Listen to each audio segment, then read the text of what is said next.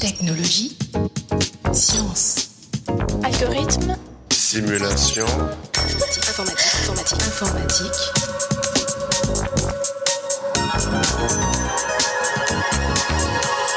Technologie.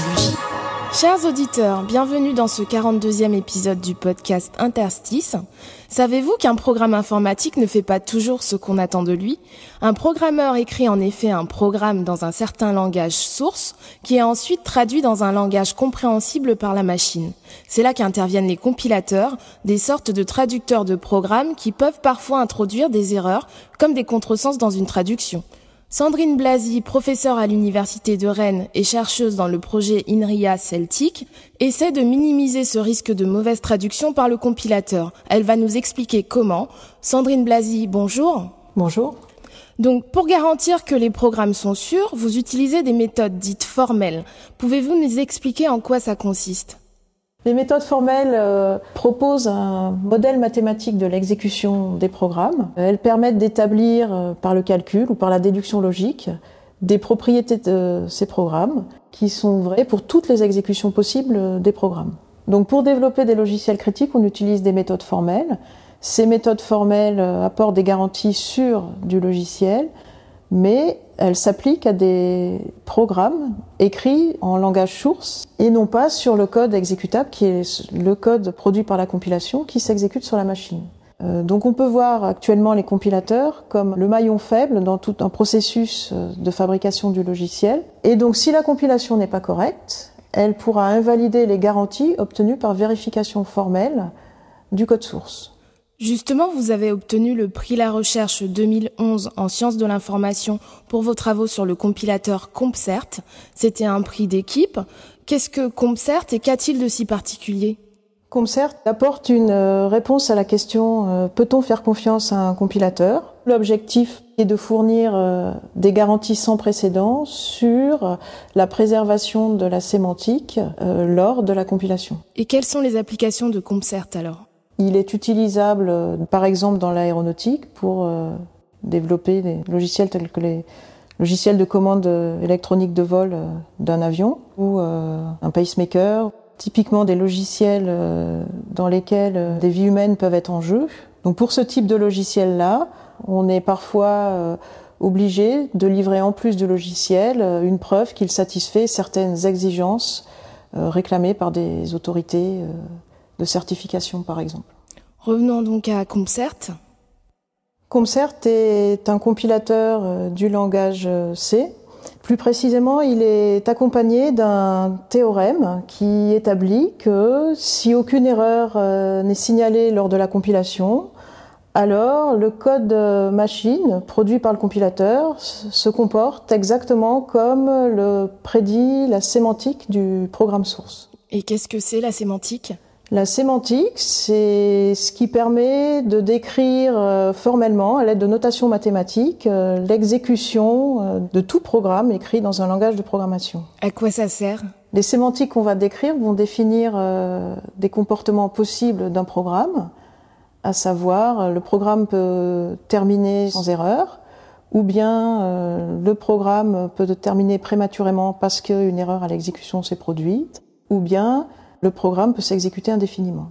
Donc on est capable d'observer ces comportements et de garantir que tout programme compilé aura le même comportement que le programme source En gros, dans le processus de traduction du langage source vers le langage cible, on pourra repérer qu'il n'y a pas d'erreur grâce à CompCert. Oui, et grâce à ces sémantiques, donc qui observent euh, différents événements qui se produisent lors des, des exécutions des, des programmes. Donc ce qui fait la différence entre CompCert et les autres compilateurs, c'est le théorème de préservation sémantique. Oui, et ce théorème de préservation sémantique est une propriété de tout programme susceptible d'être compilé.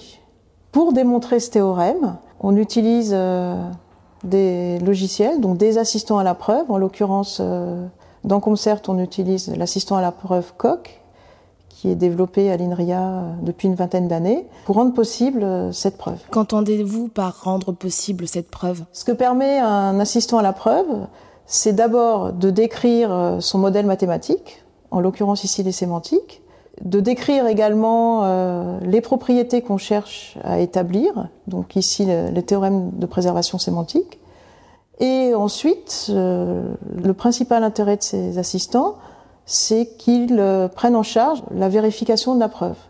Donc il y a d'abord une étape euh, interactive avec l'utilisateur. C'est l'utilisateur euh, qui va énoncer des théorèmes, qui va décomposer sa preuve, qui va indiquer les grandes lignes du raisonnement. Mais c'est ensuite l'assistant à la preuve qui va automatiser la vérification de la preuve. Donc c'est une tâche particulièrement fastidieuse dans le cas de concert. Pourquoi? Si on avait voulu faire cette preuve à la main, on aurait dû euh, remplir euh, des tas et des tas et des tas de pages et ça aurait abouti à beaucoup de papier qu'aucun humain n'aurait souhaité euh, lire. Parce que c'est très long, il y a énormément de cas à considérer. Et donc c'est typiquement ça qu'on ne peut pas faire sur papier et que prend en charge automatiquement l'assistant à la preuve. Et quelles sont les difficultés que vous rencontrez dans vos travaux? Une des difficultés euh, dans le projet Concert est qu'on ne peut pas s'appuyer directement sur un compilateur existant. En effet, dans ce projet, on a besoin à la fois de décrire un modèle mathématique de l'exécution d'un programme et aussi de mener des preuves, de raisonner sur ce modèle. Et donc on doit développer conjointement les deux euh, parce qu'il peut arriver que pour faciliter la preuve ou pour rendre possible la preuve, il soit nécessaire de modifier le modèle. Si on n'avait pas la preuve à faire, ça serait plus facile d'écrire le compilateur.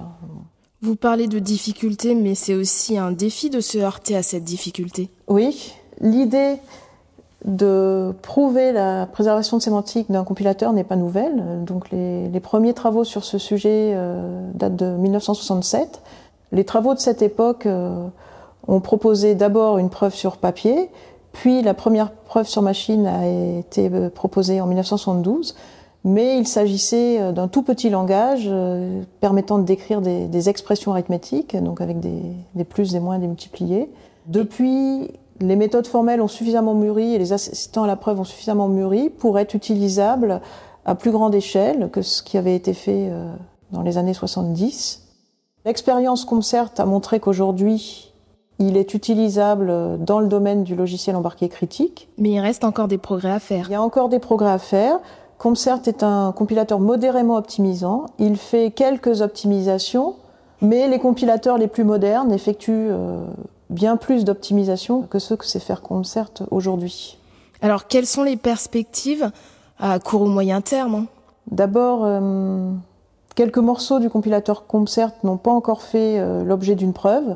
Ce sont typiquement les, les phases amont parle d'analyse syntaxique, et puis les dernières phases du compilateur, donc l'édition de liens par exemple. Et puis également, euh, donc de nombreuses optimisations pourraient être rajoutées euh, à ce compilateur une fois euh, prouvé. Donc une autre perspective est d'envisager comme langage source du compilateur d'autres langages que le C. Actuellement, les, les preuves menées par Concert ne s'appliquent qu'à des programmes séquentiels. On pourrait aussi euh, vouloir étendre ces preuves à des, programmes euh, parallèles. C'est-à-dire? Une des évolutions euh, envisagées pour le, langage d'entrée du compilateur est de s'intéresser à des langages concurrents tels que ceux utilisés par des processeurs multicœurs.